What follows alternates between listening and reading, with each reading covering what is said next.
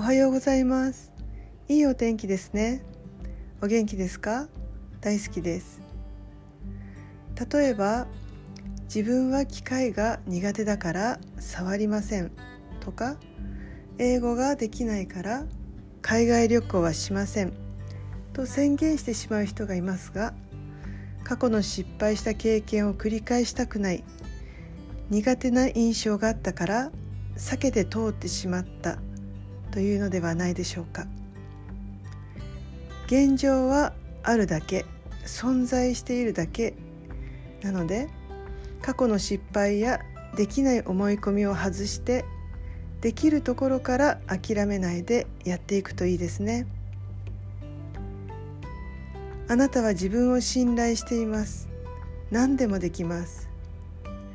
あなたは無限の可能性があります。あなたは今できないものができるようになりさらに成長していきます。とても輝いています。ありがとうございました。良い一日をお過ごしくださいませ。